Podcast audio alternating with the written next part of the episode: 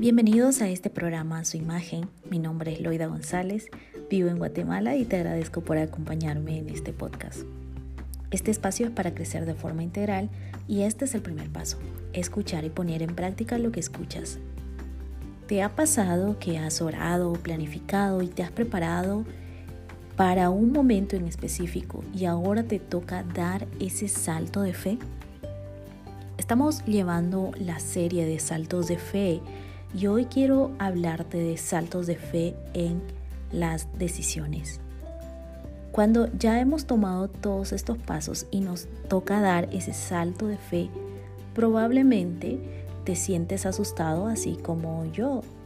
Existen dos clases de personas las que saltan sin mirar, y a estas se las denomina personas controladas por sus impulsos, y luego están las otras, las que miran, piensan y lo vuelven a pensar, pero nunca se lanzan.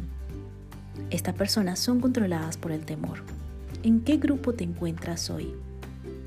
Mientras pensaba en esto, Dios ponía en mi corazón Josué 3. Y quiero darte un poco de contexto. Josué estaba asumiendo un liderazgo de otra forma, un liderazgo mucho más fuerte e intencional para dirigir al pueblo de Israel a la tierra prometida.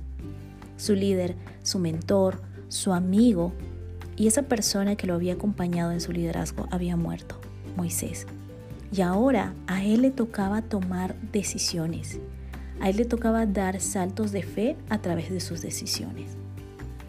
La primera decisión que tenía que tomar era confiar en la palabra de Dios. Era creer lo que Dios le estaba diciendo. Josué 3.7 habla de la siguiente manera.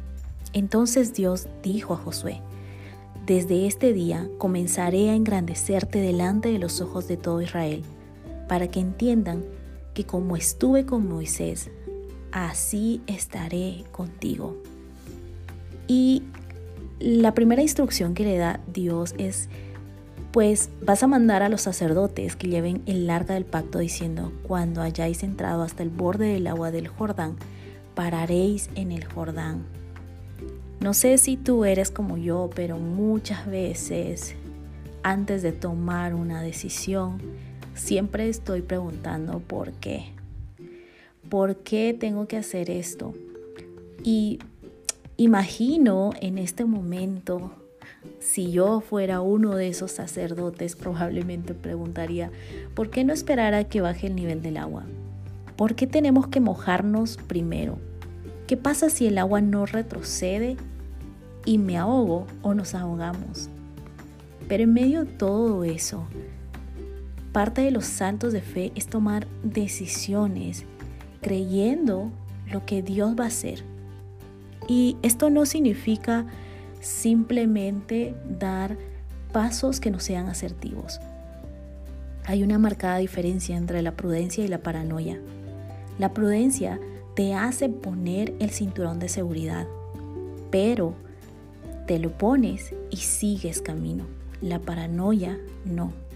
Te deja en un estado quieto, en un estado inmóvil. Y eso es importante entenderlo, porque la prudencia prepara, planifica y la paranoia se llena de terror. Y esto puede hacer que por muchos años no des esos saltos de fe donde Dios promete estar contigo.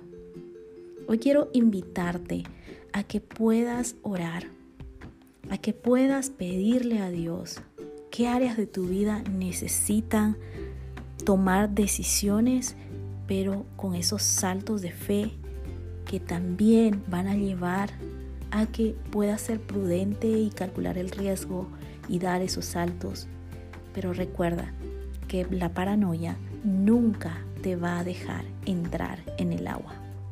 Te mando un fuerte abrazo y oro para que Dios pueda guiarte respecto a lo que hoy hablamos.